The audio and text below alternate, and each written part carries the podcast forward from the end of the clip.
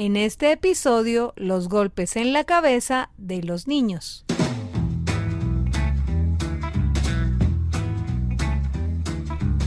Bienvenidos a Doctor Rafita Radio.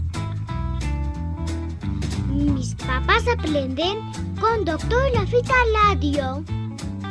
Doctor Rafita Radio no es ni pretende ser una consulta médica particular. Si con base en los argumentos compartidos usted supone una condición médica especial, debe presentarle esta inquietud a su médico.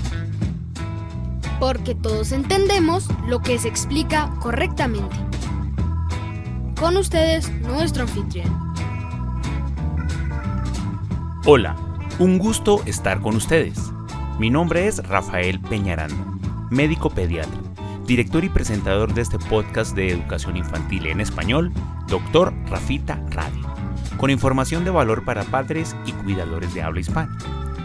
Este es el capítulo número 17 de nuestro podcast, que reaparece luego de un receso de ajustes y reorganización de mis actividades profesionales, después de una época de cambios que exigieron tiempo y concentración antes de retomar este proyecto educativo.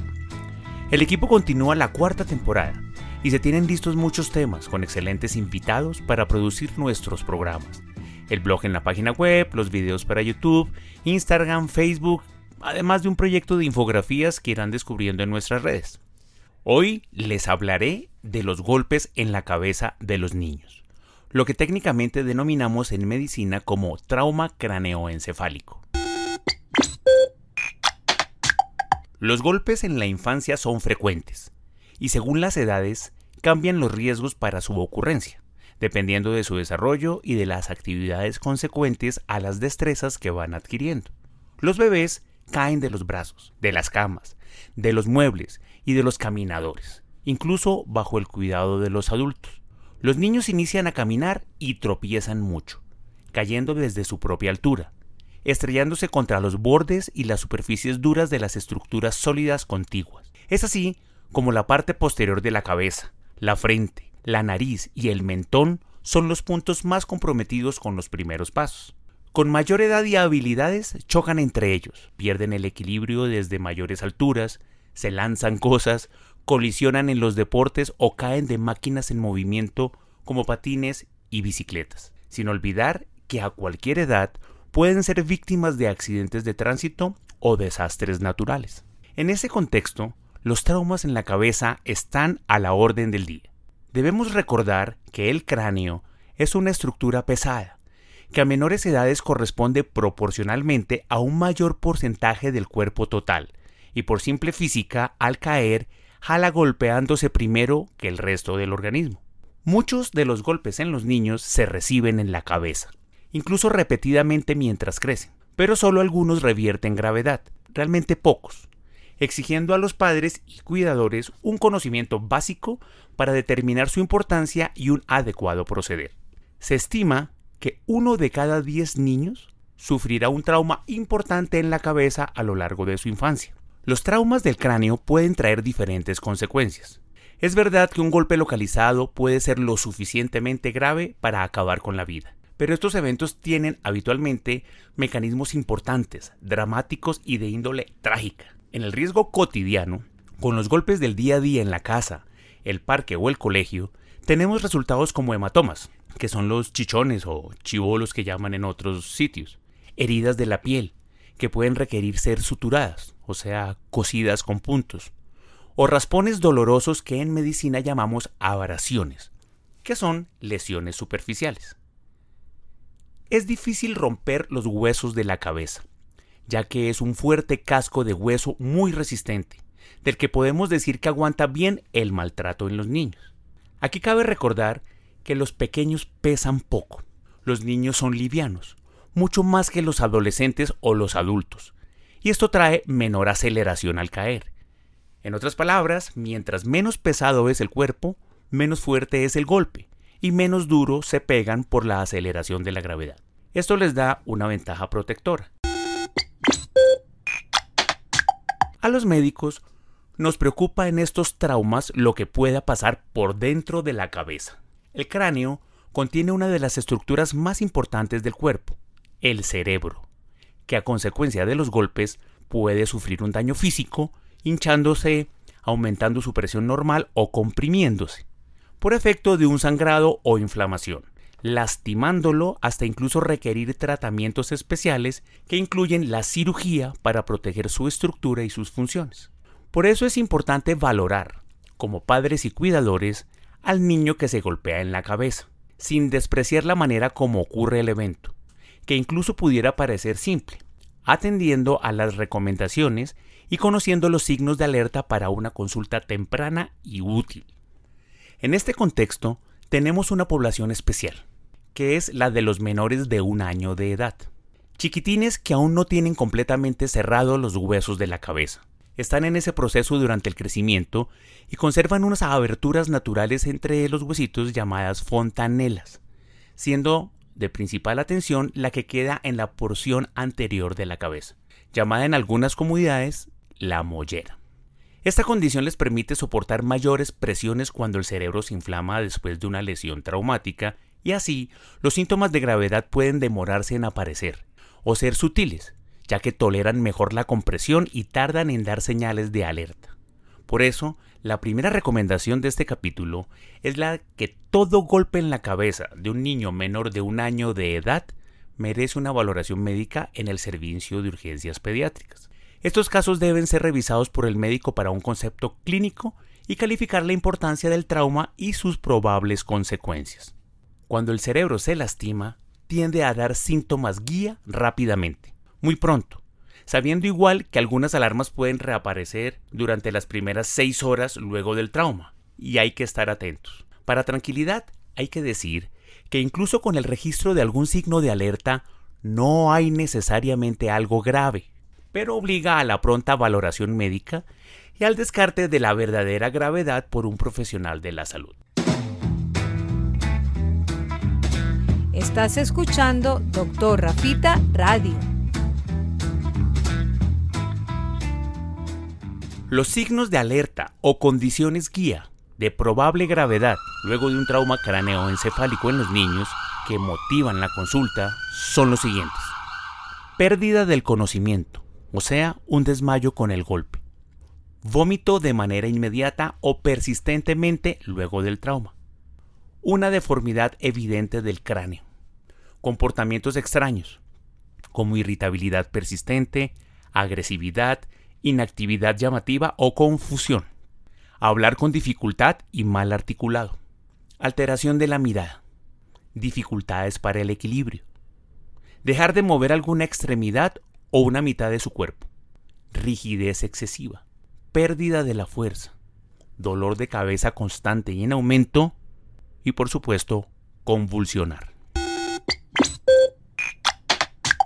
Las recomendaciones luego de un golpe en la cabeza son las siguientes.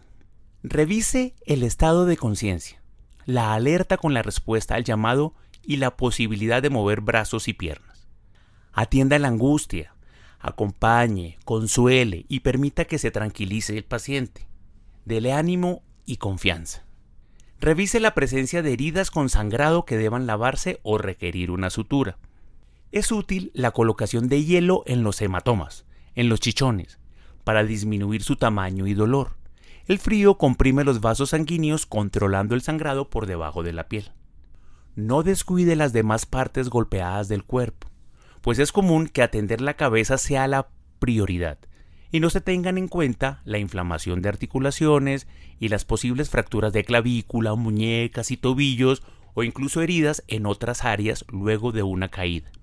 Pueden ofrecerse analgésicos como el acetaminofén con las dosis conocidas y recomendadas por su médico. ¿Qué no hacer luego de un golpe en la cabeza? No use cremas de árnica, cucharas frías, trozos de papa, café o carne fresca sobre los hematomas. Se debe recordar que el hielo es la recomendación. Existe la creencia que después de un golpe en la cabeza no se puede dejar que los niños se duerman, que luego de la fatiga del dolor, llorar y pelear mientras se pone el hielo, no se pueden dormir, porque no se van a despertar jamás. Obviamente esto no es verdad. Y si el padre o el cuidador no encuentran signos de gravedad, pueden dejar descansar al pequeño o decidir consultar rápidamente con alguno de los síntomas que pueden estar presentes como alerta. En urgencias se valora la situación y sus consecuencias conociendo los detalles del evento y examinando al paciente. Con una adecuada historia clínica, el médico ofrece un concepto especializado y determina las necesidades en cada caso. La mayoría de estos eventos solo producen lesiones superficiales, y no es necesaria la hospitalización, la observación ni la toma de exámenes adicionales. Pero en los casos importantes pueden ser necesarias las imágenes, las imágenes radiológicas para evaluar los huesos del cráneo y el mismo cerebro. La imagen, que a decisión del médico frecuentemente se usa, es la TAC o tomografía axial computarizada, que nos permite acceder a estos detalles. No se usan las radiografías del cráneo, su información es limitada y no evalúa las estructuras internas. Pero por favor, permita que el médico decida si una tomografía es necesaria o no. No insista en exámenes para su tranquilidad, que finalmente no aportan, irradian y pueden traer innecesarias consecuencias. Algunos padres me han preguntado que si es necesaria una tomografía en un niño que se ha pegado mucho en la cabeza, sin gravedad pero repetidas veces, que si la frecuencia de estos traumas obliga a tomar imágenes, por si acaso, por si ha pasado algo con tanto golpe. La respuesta es no. Cada trauma es un nuevo evento y según su importancia se debe evaluar independientemente. Aún sabiendo bien qué hacer con un golpe en el cráneo, la responsabilidad más grande está en prevenirlos, evitando situaciones de riesgo y aplicando medidas protectoras con las actividades amenazantes. Evite dejar niños al cuidado de otros niños. Use barandas en las cunas. No acueste a los niños pequeños en los muebles. Bloquee las escaleras. No use caminadores. Estos aparatos distraen el cuidado de los pequeños y producen caídas importantes. Coloque calzado antideslizante.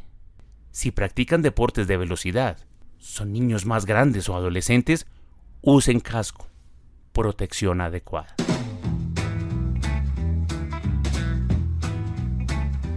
En el próximo episodio de Dr. Rafita Radio hablaremos de las convulsiones febriles de esas convulsiones que se desencadenan por la fiebre en los niños, de lo angustioso de los eventos y de su adecuado enfoque y significado, de lo que verdaderamente pronostican mostrando benignidad en casi todos los casos.